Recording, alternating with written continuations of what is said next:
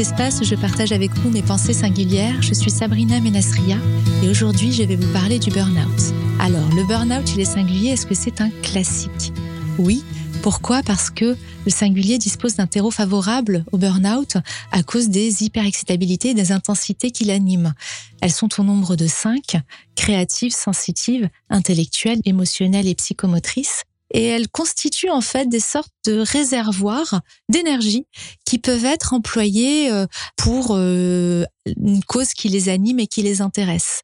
Donc un, singulier, il va avoir une tendance naturelle à aller chercher la stimulation dans un domaine qu'il aime bien. Par exemple, si le singulier a une dominante intellectuelle, bah, il va aimer euh, mettre de l'énergie dans la résolution de problématiques complexes, dans le fait de comprendre les choses en profondeur.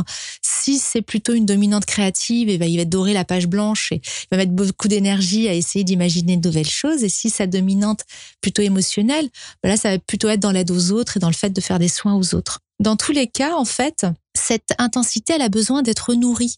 Et vous voyez bien là le parallèle avec le, le burn-out, cette tendance à, stimuler cette intensité et qui par opposition en fait euh, on a aussi le bore-out chez les singuliers qui est l'ennui qui peut être mortel euh, symboliquement et qui peut être vite insupportable le fait de s'ennuyer le défaut de stimulation à l'inverse peut être euh, très vite mal vécu et vous avez souvent des, des singuliers qui, qui changent de job pas parce qu'ils sont pas bien payés ou que les gens sont pas sympas, mais parce qu'ils s'ennuient trop et que cette intensité, elle est pas du tout stimulée et nourrie.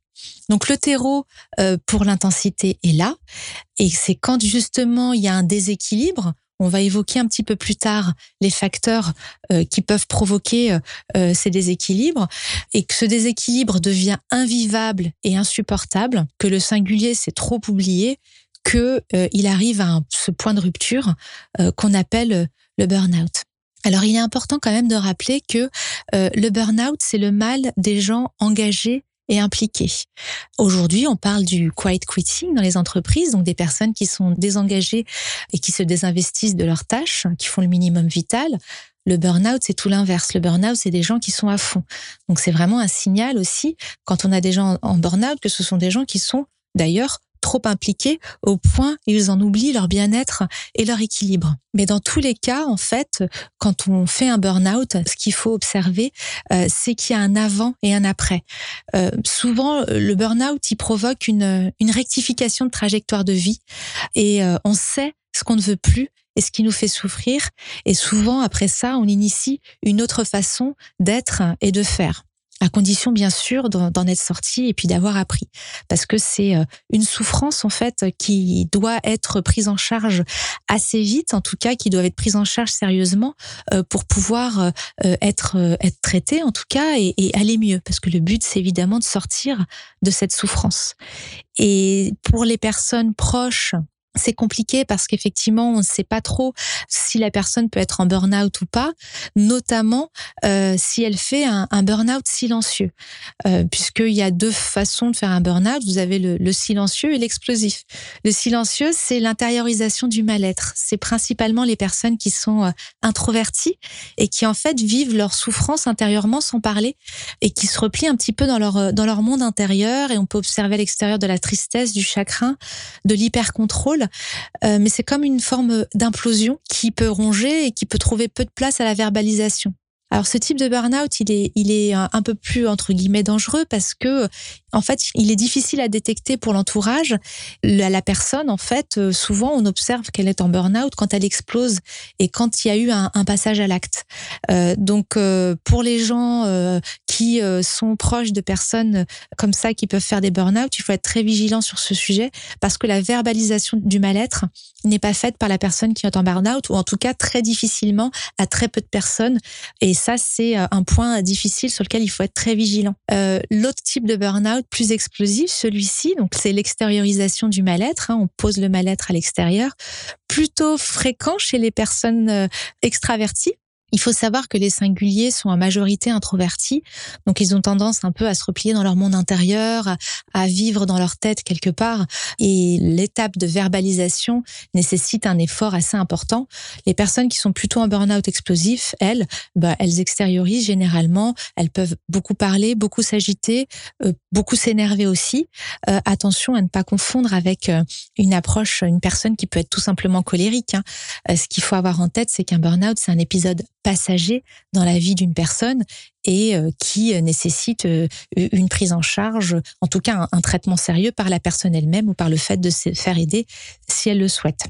Alors, quels sont les facteurs du burn-out? Qu'est-ce qui provoque un burn-out chez un singulier? Alors, il y a les facteurs internes, les facteurs externes, on va en parler maintenant. Il faut savoir que vous pouvez les, cumuler et plus vous cochez de cases dans ce que je vais vous dire et plus malheureusement le, le burn-out peut être violent parce qu'il va être multifactoriel. Alors on va démarrer par les facteurs externes. Donc c'est plutôt lié aux personnes extérieures et à l'environnement. Euh, donc ça peut être par exemple un environnement de travail et de vie qui ne correspond pas aux valeurs, à vos valeurs et à vos aspirations. Il faut savoir qu'un singulier, souvent, il est en quête de sens et il a besoin vraiment de comprendre en profondeur et d'être assez aligné avec qui il est euh, dans ce qu'il fait euh, pour pouvoir, on va dire, développer une certaine forme d'équilibre. Il peut arriver que l'environnement de travail, euh, par exemple, ou scolaire, puisse ne pas correspondre à ses aspirations et ce qui se passe, c'est qu'il y a un tiraillement entre ce pourquoi on se lève le matin et ce qu'on aimerait faire, ce qu'on voudrait faire. Et ça, ça peut être une cause en fait d'inconfort, en tout cas de mal-être, qui cumulé à d'autres peut conduire à un burn-out. Dans le domaine des personnes, on est souvent confronté à des gens dans notre vie, évidemment, dans tous les contextes qu'on a affrontés, et bien évidemment, on a affaire à des manipulateurs. Il faut savoir quand même que les singuliers sont euh, bien, euh, comment dire, euh, souvent la proie de, de manipulateurs pour euh, des raisons assez assez simples, c'est qu'en fait, il y a une dimension émotionnelle chez le singulier qui est très forte et qui va euh, souvent appeler ce type de personne.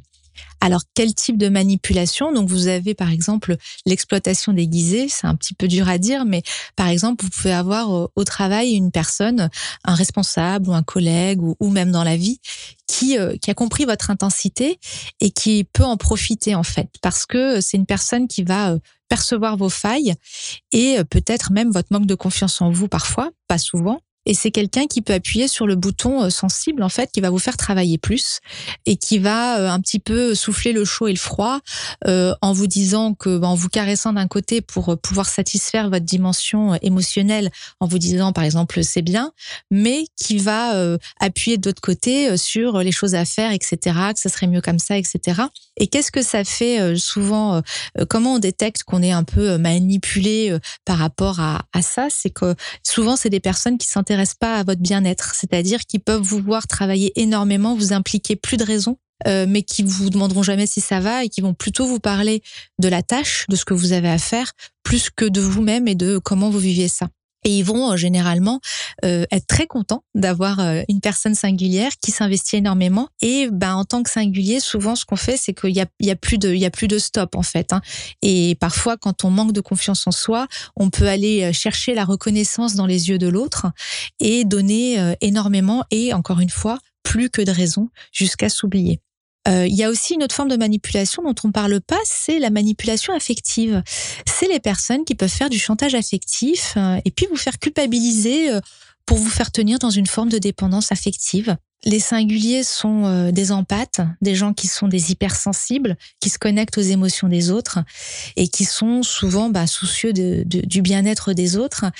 Et puis, bah, il y a des gens qui, qui sentent cela et qui vont mettre en place des stratégies pour vous maintenir près d'eux en activant euh, la carte des émotions. Et ça, c'est quelque chose qui fonctionne bien parce que euh, les émotions, en tout cas l'hypersensibilité chez les singuliers, elle est souvent inconsciente. C'est presque un mode de fonctionnement automatique. Autant le mental, euh, il est contrôlé, il est maîtrisé, autant les émotions, c'est plus un peu plus le bazar parce qu'on nous a pas appris hein, à les comprendre, à les interpréter, à les analyser. Donc, ce type de relation avec des manipulateurs affectifs peut se mettre en place assez facilement. Et il y a des phrases qui peuvent faire tilt c'est euh, par exemple dans différents types de, d'environnements, euh, euh, par exemple dans un environnement sentimental, bah, si tu pars, je suis perdu. Ou dans un environnement pro, si tu pars, l'entreprise va s'effondrer. j'ai besoin de toi absolument, je peux rien faire sans toi. Et donc, c'est des phrases qui peuvent sembler anodines, mais qui peuvent maintenir dans une situation, par exemple, qu'on a envie de quitter. Et donc là, c'est encore une fois, ça marche assez bien avec les singuliers parce que ça, c'est quelque chose qui prend pas avec une personne qui est totalement apathique et indifférente aux émotions des autres. Euh, ces personnes-là, elles s'en fichent, quoi. Enfin, elles pensent à leurs intérêts. Euh, j'ai besoin de toi absolument, je peux rien faire sans toi. Ça résonne pas. Ils se disent bon bah, bah bon courage. Moi, j'ai autre chose à faire. Un singulier, ça, ça lui parle parce que justement, il a cette sensibilité, cette connexion aux autres. Donc c'est une forme de manipulation dont on ne parle pas, mais la personne qui se comporte comme ça, généralement, bah, elle vous tient près d'elle inconsciemment. C'est même la personne qui, agit dans ce sens-là, ça peut être très inconscient. Elle peut le faire vraiment comme étant, euh, elle a peur d'être abandonnée, elle, sent, elle se sent pas capable de faire sans vous, etc. Euh, ça peut vous tenir dans une forme de situation et vous mettre une pression qui, euh, bah, du coup, n'est pas ce que vous voulez, mais vous êtes tenu émotionnellement. Et ça, c'est un point important. Je, je à en parler parce que on en parle très peu. et pourtant, chez les singuliers notamment, je l'observe très fréquemment. Et il y a évidemment d'autres types de manipulateurs bien plus euh, méchants, quoi. J'appelle les, enfin qu'on appelle les toxiques. Euh, donc, ce sont des personnes qui harcèlent, qui ont des comportements toxiques, qui visent à vous déstabiliser et à vous détruire. Contrairement aux manipulateurs qui cachent leurs intentions pour obtenir ce qu'ils veulent de manière consciente ou inconsciente, un toxique, c'est quelqu'un qui va mettre en place des stratégies euh, pour vous contrôler et vous maintenir sous sa coupe, quitte à vous détruire psychologiquement moralement et physiquement. Donc c'est un sujet très grave. C'est des personnes qui agissent comme cela. On les, on en parle de plus en plus. Mais parfois, encore une fois, et, ça je l'ai observé chez certains singuliers, il y a, il y a une espèce de, relation bourreau-victime euh, qui se met en place. Et euh, bah, pareil, une, impossibilité de quitter euh, cette situation et d'être tenu et d'investir énormément dans cette relation. Alors là, évidemment, c'est un sujet assez grave. Donc on, on le verra après, dans ces cas-là, il faut évidemment se faire aider et consulter pour sortir de ce type de relation. Euh, mais ça fait partie des éléments qui peuvent contribuer, euh, cumuler à d'autres, à un burn-out, une explosion à vol d'une personne qui est déjà hypersensible et intense. Et en fait, ces facteurs externes, donc ces personnes-là euh, ou ces environnements-là, ils vont venir un petit peu réveiller des fragilités qu'on a déjà. Ils vont peut-être agir comme un effet miroir sur nous, c'est-à-dire que euh, ça va venir chercher une petite faille qu'on a déjà. Et, donc, dans, dans les burn-out, il y a aussi chez les singuliers des facteurs internes qui sont liés un peu à, leur mode de fonctionnement interne et personnel, notamment le plus fréquent qui est lié à l'intensité intellectuelle, donc ce qu'on appelle les HPI. On l'observe assez souvent, c'est euh, une personne qui va être à fond et qui va s'imposer un niveau d'exigence qui est euh, presque pas humain.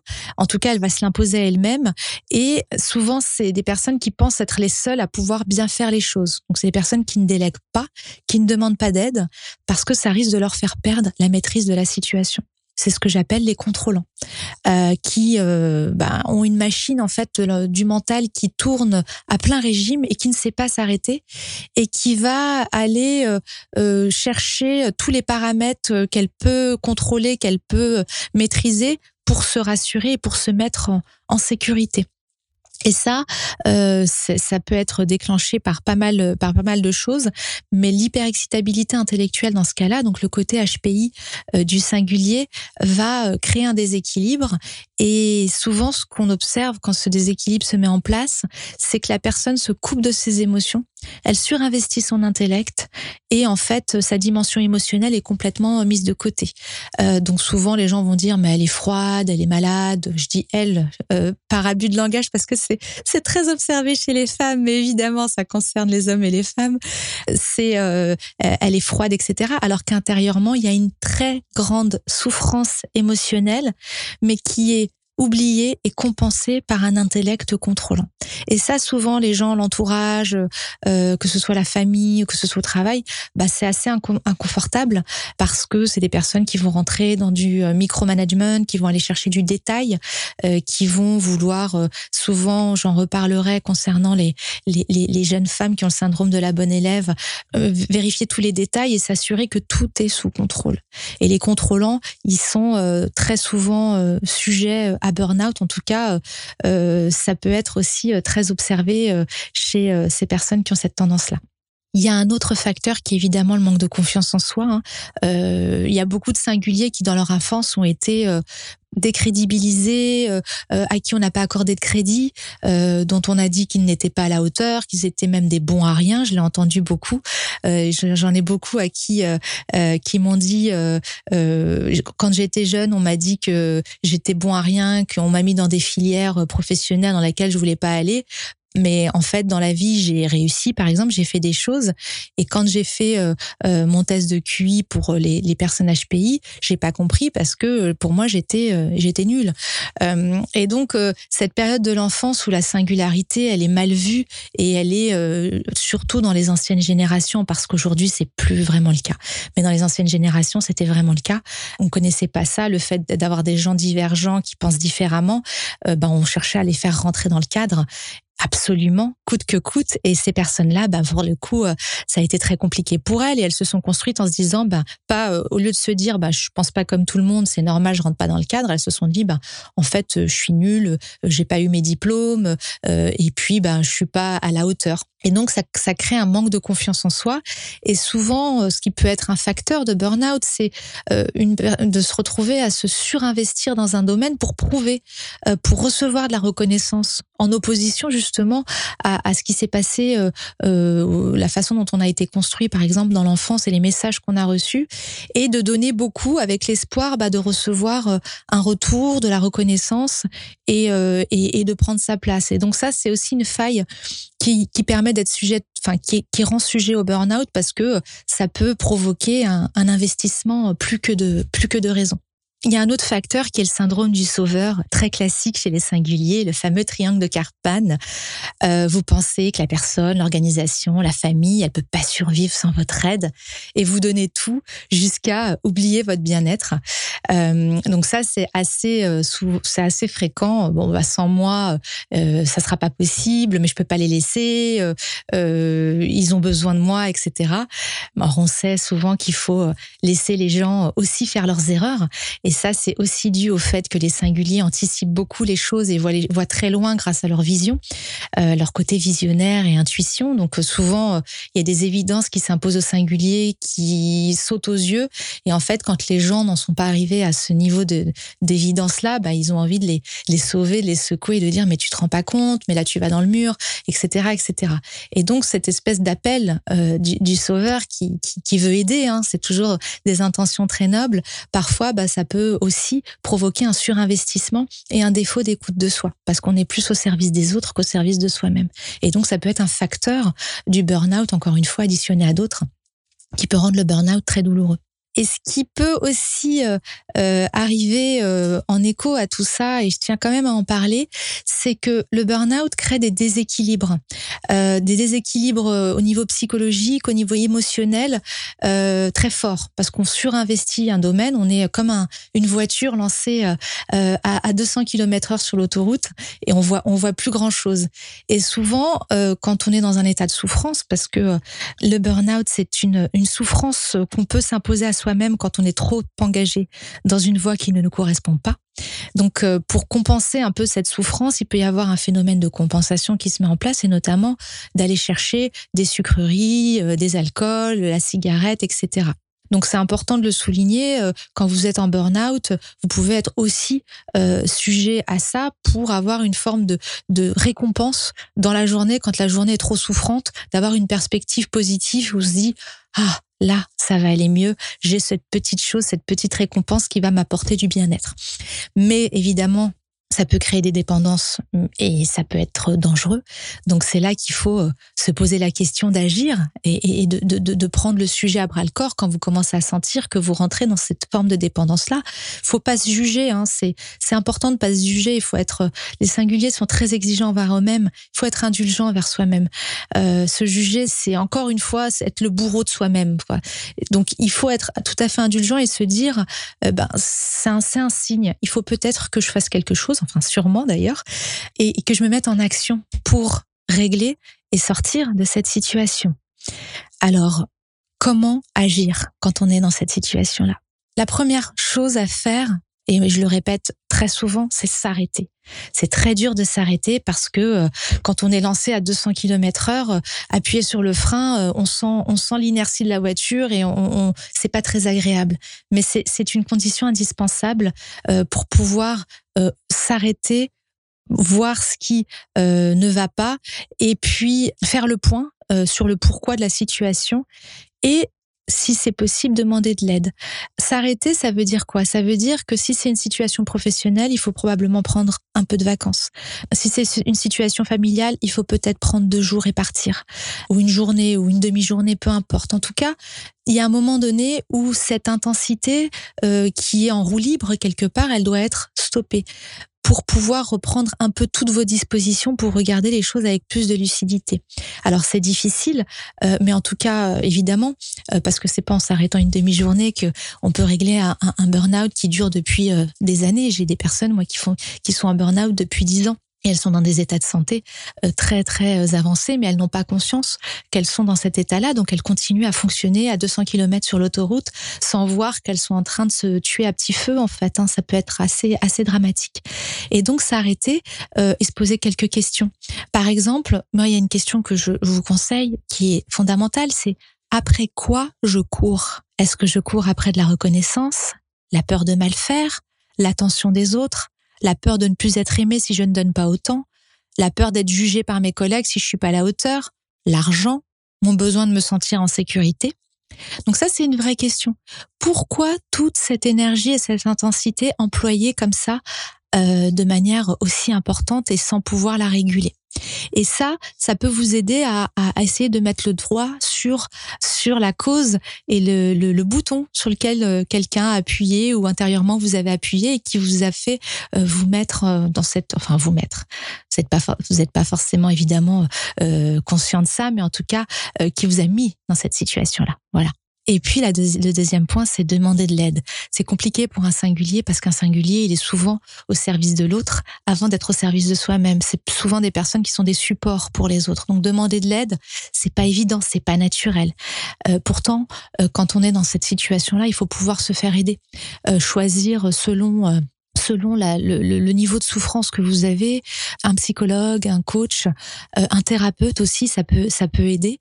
Euh, bien choisir parce que quand on est singulier, très souvent ce qui se passe, c'est ce que j'observe, c'est que le singulier euh, va psychanalyser son psy et va coacher son coach parce que bah forcément il y a cette intuition et cette compréhension des émotions des autres hein, qui est liée à l'empathie, qui fait que finalement vous comprenez votre votre thérapeute et et lui vous avez l'impression qu'il vous comprend pas à la hauteur de votre donc privilégier un thérapeute, un coach ou un psy, euh, peu, peu importe la voie que vous souhaitez employer, euh, qui va euh, vous comprendre.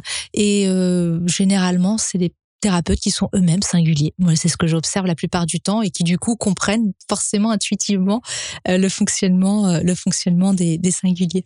Et le dernier point, c'est euh, prenez du recul et lâchez prise. C'est vraiment important. Je sais que le mot lâcher prise, il est employé euh, euh, par tout le monde, mais en fait, c'est un vrai sujet. C'est le burn-out, c'est une grande emprise et surtout une volonté de contrôle sur beaucoup de choses, une mise en mouvement sans arrêt. Et vraiment, prendre du recul et lâcher prise et se poser une, une question qui est simple, hein, parce que le message qui est envoyé par le burn-out, c'est arrête et centre-toi. Tu t'es oublié dans l'équation. Donc il faut regarder en face ce qui va pas, sans se juger.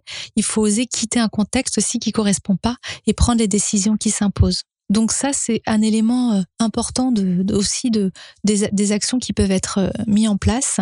Et vous verrez, le burn-out, c'est un panneau stop. C'est comme ça que je l'appelle. En fait, c'est euh, un, un, point d'arrêt en fait d'un certain mode de fonctionnement pour soigner certaines blessures, pour s'éloigner de certaines personnes. Et vous verrez qu'en fait, en, travaillant sur, sur le burn-out, il y aura un avant et un, et un après euh, burn-out. Il est probable que vous soigniez euh, quelques blessures et aussi que vous preniez une direction euh, différente après cela. Parce qu'en fait, le burn-out, comme je dis, c'est un panneau stop qui nous remet dans le chemin de nos aspirations profondes, mais en ayant plus appris sur soi, sur ce qu'on veut et surtout, surtout, sur ce qu'on ne veut plus. Voilà, j'espère que ces quelques mots vous auront apporté des éclairages. N'oubliez pas que la psyché humaine n'est pas une science exacte, que chaque individu est unique et donc ne gardez que ce qui fait sens pour vous. À bientôt pour de nouvelles pensées singulières.